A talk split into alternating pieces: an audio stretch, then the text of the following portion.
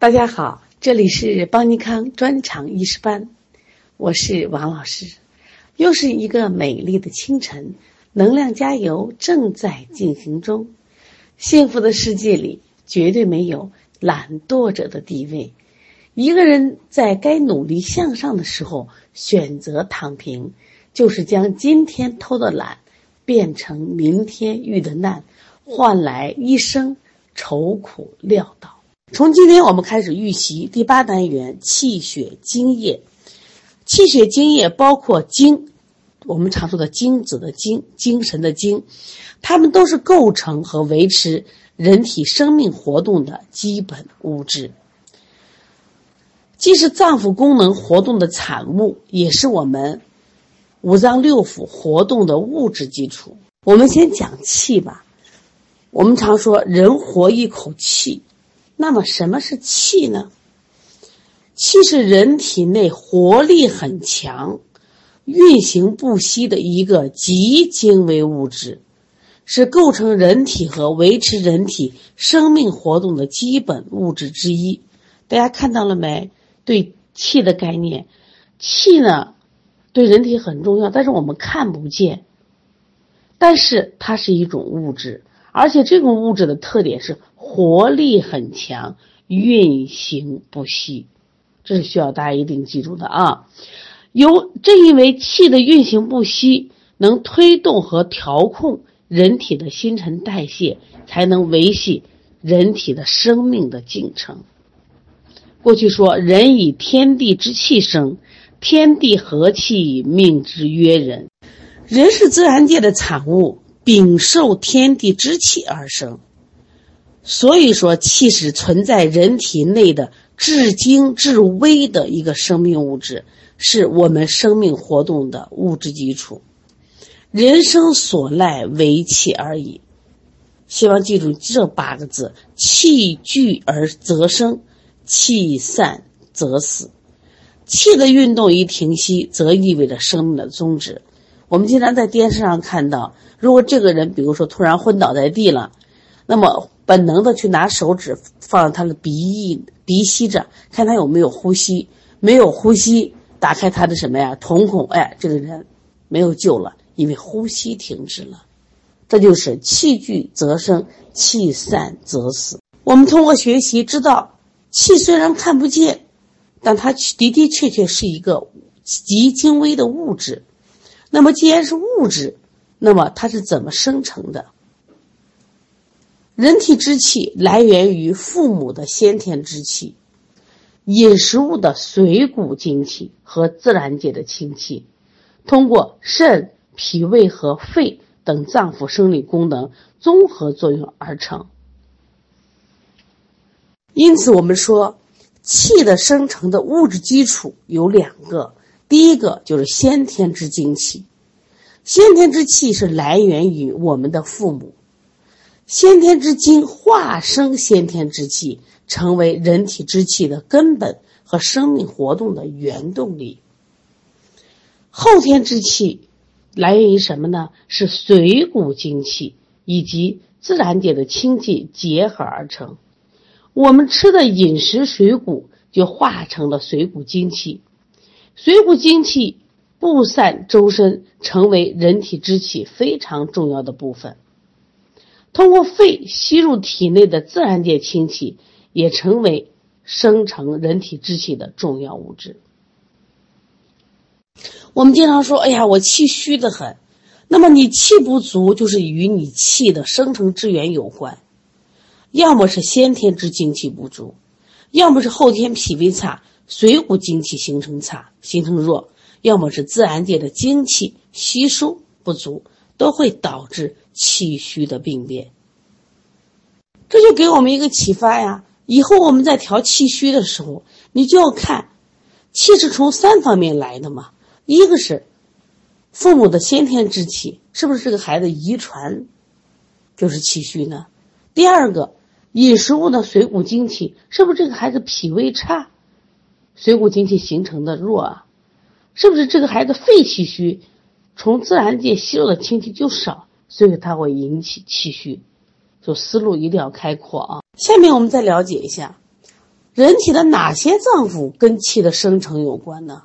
气这么重要，其实人体之气的生成有赖于全身各脏腑的综合作用，但是最重要的是肾、脾胃、肺，这都是考点，希望大家记住啊。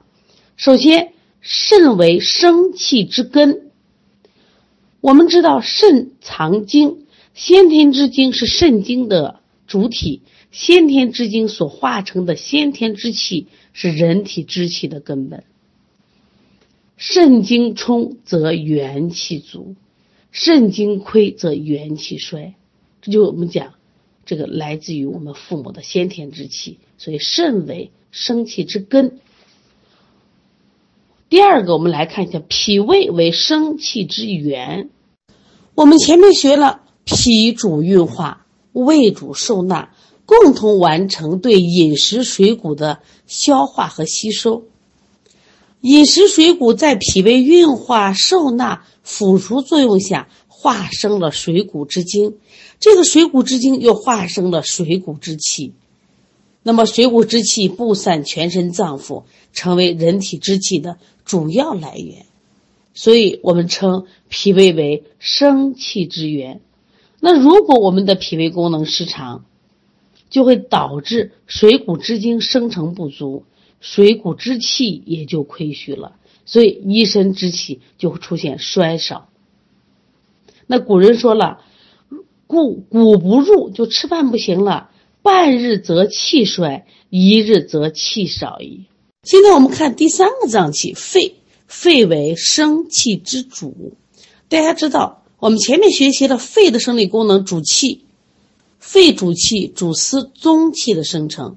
一方面，肺主呼吸之气，通过吸清呼浊，将自然界的清气不断的吸入体内，同时不断的呼出浊气，保证了人体内。气的生成与排出。那么另一方面，肺呢将吸入的清气与脾生成的水谷之气又相结合，生成了宗气。这个宗气呢特别重要，它主要基于胸中。它有什么作用呢？一走息道以行呼吸，它是跟呼吸有关；贯心脉以行气血，它可以行气血。下蓄丹田以滋元气。如果肺主气的功能失常，那么清气吸收减少，那么宗气也就生成不足，导致一身之气衰少。总之，肾与先天之气的生成关系密切，脾胃和肺与后天之气的生成关系密切。只有诸多脏腑的功能协调、密切配合，人体之气。充足旺盛，希望大家记住啊！肾为生气之根，脾胃为生气之源，肺为生气之主，这些都是考点。我们知道气是一种物质，我们又知道气是通过先天之精气、后天水谷精气和自然界精气生成的，我们又了解了和。气的生成有关的脏腑，肾为生气之根，脾胃为生气之源，肺为生气之主。下来我们要了解一下这个气的运动。人体的气是运动不息的，其实我们的生命过程就是气的运动以及它所产生的各种变化的过程。我们的古人称气的运动为气机。在这里，我们说一下气机。我们常说的气，它只是一个物质。说的气机是指的气的运动叫气机。人体的气是不断运动，流行全身，内至五脏六腑，外达筋骨皮毛，推动人体的各种生理活动。那么，气的运动的方式是什么呢？其实我们常说它的。方式有四种：升、降、出、入。升是指气自下而上的运动，降是指气自上而下的运动，出是指气从由内而外的运动，入是气自外而内的运动。你像我们说的肺气宣发，它推动肺呼出浊气，就体现了肺气的升与出的运动。肺气速降，它能推动肺吸入清气，体现了肺气的降与入的运动。那么，人体气的升与降、出与入是对立统一的一个矛盾运动。就局部某个脏腑的生理特点而言，虽然各有侧重，肝气、脾气主升，肺气、胃气主降，但是从整个的生理活动来说，升与降、出与入又是协调平衡的。因此，肺主呼吸，有出有入，有宣有降。肺主呼吸是出，肾主纳气是入。心火下降，肾水升腾，脾主升清。胃主降浊，那么这样的一个气的升降出入平衡状态，我们就说，嗯，这个人气机调畅。那么气机调畅是人体生命活动的根本，因为一旦气机不调畅，那么人体就会出现生理性的病理变化。如果气的升降出入一旦停止，也就意味着生命活动的停止。前面我们学五脏。单独的生理特性的时候，我们都了解了它每一个的气的运行方向。现在我们来看一下整体脏腑之气的运动规律，希望大家记住啊！我昨天也讲了，在我写的舌诊书里面专门有一张讲的人体气机运动的图，大家翻开再看一看啊。心肺在上，气气一降；肝肾在下，气气一升；脾胃属土，居中央。脾气升而胃气降，脾气升则肾肝之气升，胃气降则心肺之气降。所以脾胃是脏腑气机升降的枢纽。脾胃之气如果升降失调，不仅它影响饮食物的消化和水谷精微的吸收，导致气血化生无源，它还阻滞了中焦。导致其他四脏的气机升降运动也会失常，还会引起心肾的水火不济、肝肺左右升降失调这些系列的病机变化。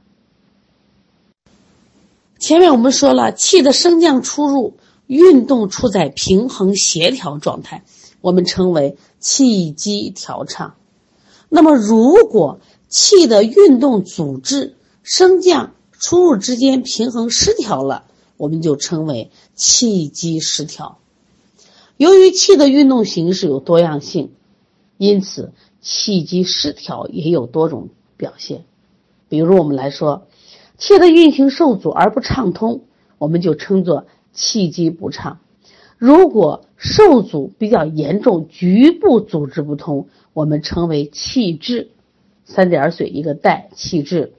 如果气的上升太过或下降不及，我们称为气逆；如果气的上升不及或下降太过，称为气陷；如果气的外出太过而不能内守，如果气的外出太过而不能内守，称作气脱；如果气不能外达而淤结团塞于内，我们称为气闭。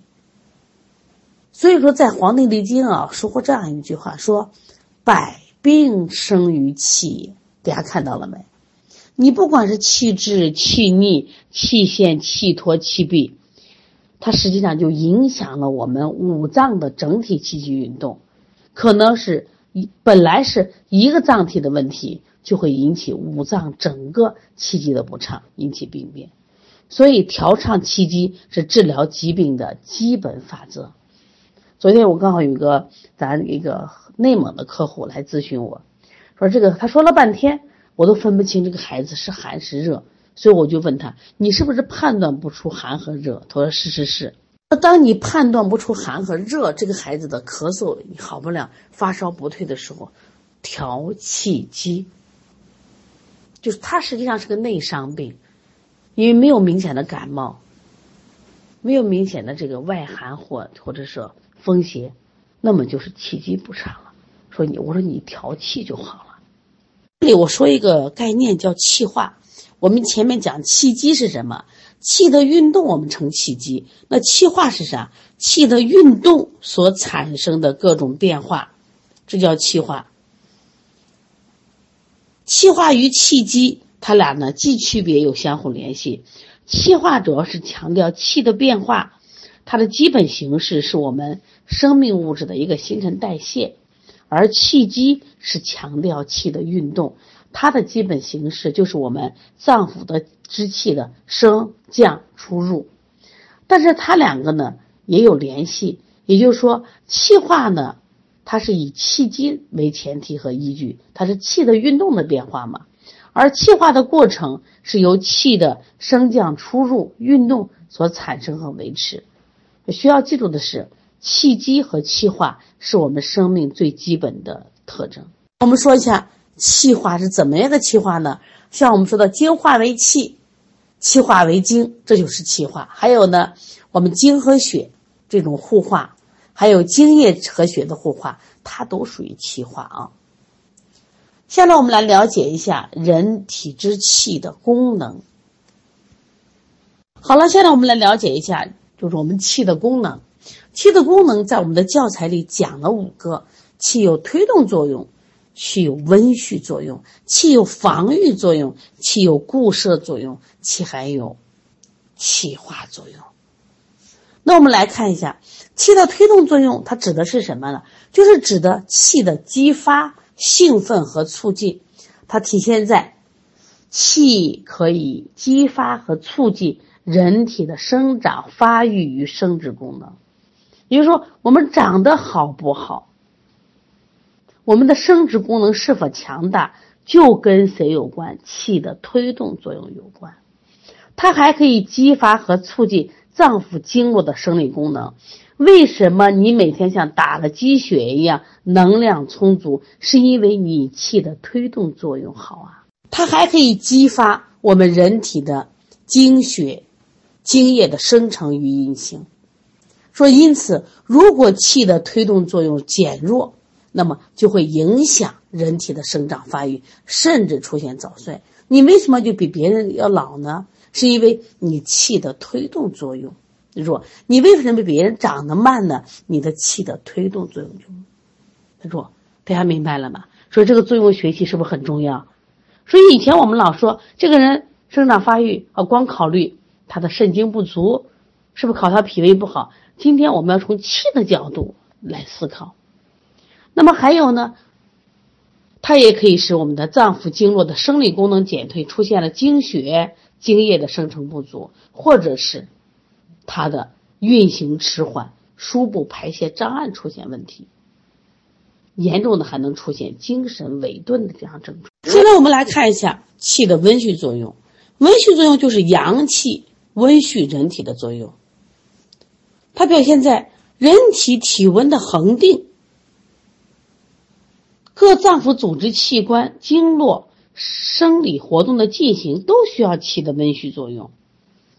我们人体内部血和精液在体内不停的运行，也是赖于气的温煦和调节。所以古人说了：“血得温则行，得寒则凝。”那反过来，我们来看，如果我们的气虚了，温煦作用失常了，人们就会感觉到哦，我怕冷，畏寒喜热，四肢不温，体温下降，血行滞缓，精液凝聚，一系列变化。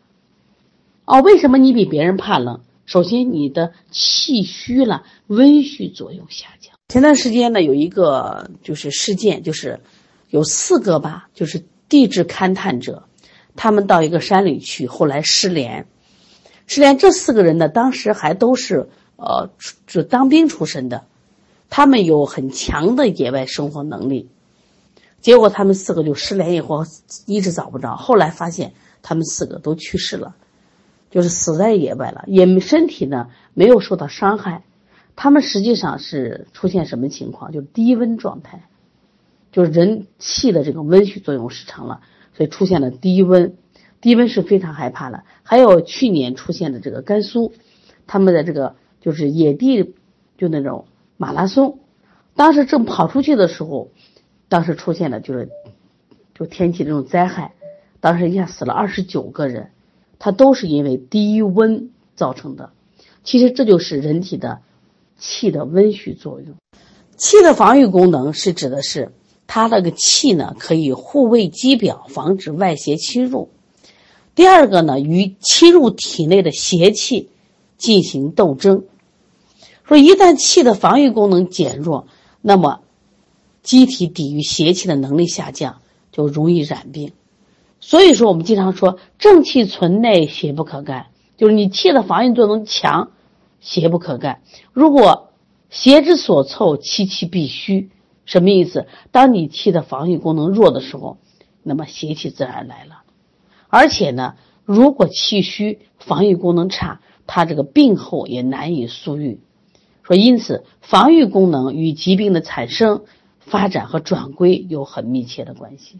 现在我们来看一下气的固摄作用，它的固摄作用就可以防止，就是身体的精血精液就无故的流失，还可以保持保证我们的脏腑器官的位置相对稳定。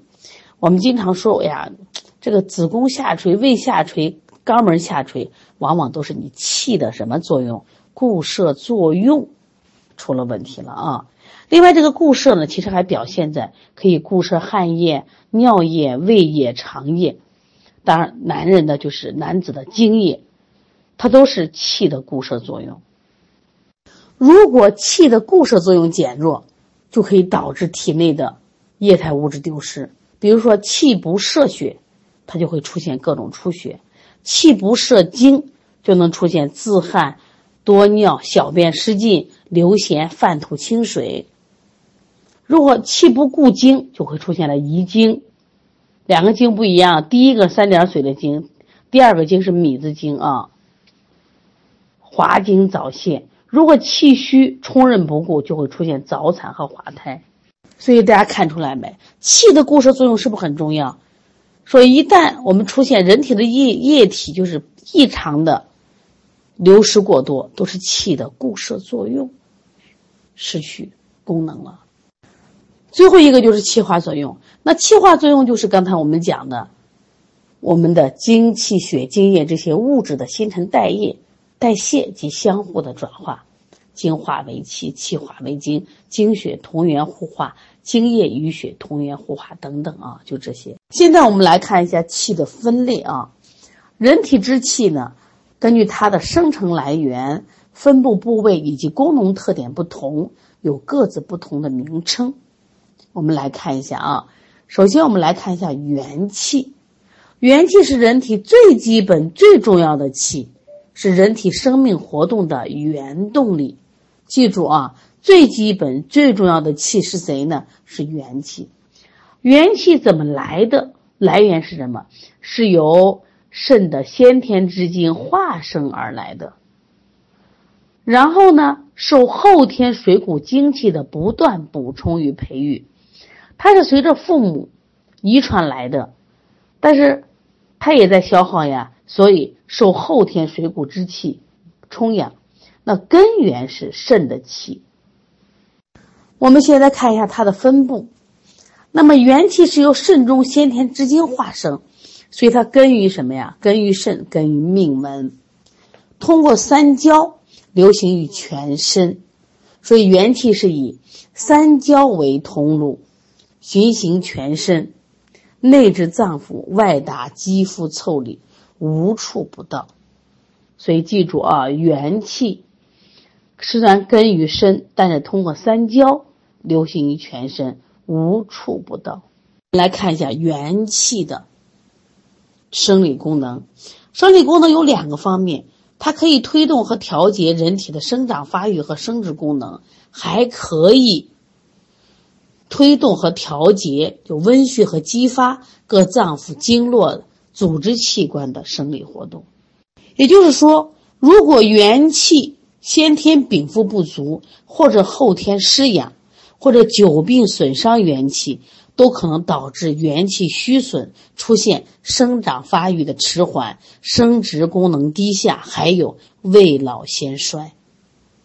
另外需要记的是啊，我们元气里边还有元阴和元阳。我们经常说肾阴肾阳，所以说，元气为一身之阴阳根本，脏腑阴阳的根本。这个希望大家一定要记住啊。所以古人有这样一句话说：“命门为元气之根，为水火之宅。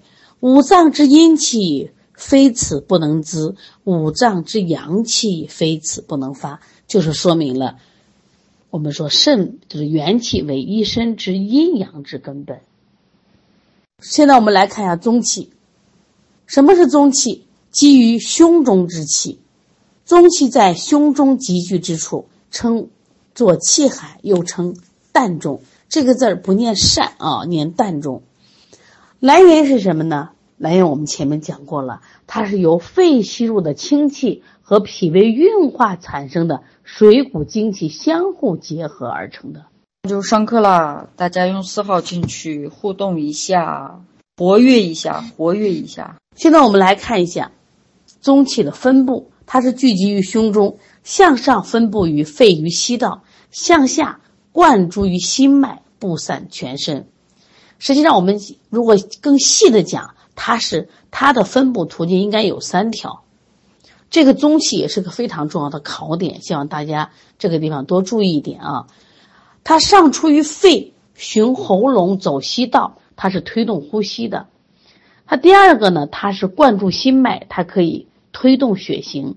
第三个，它。沿三焦向下运动于我们的就是肚脐，就脐下丹田气海。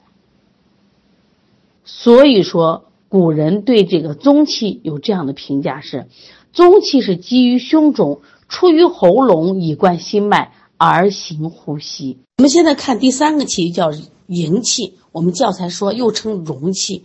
容气是和胃气相对而言，营气是行于脉内，属阴。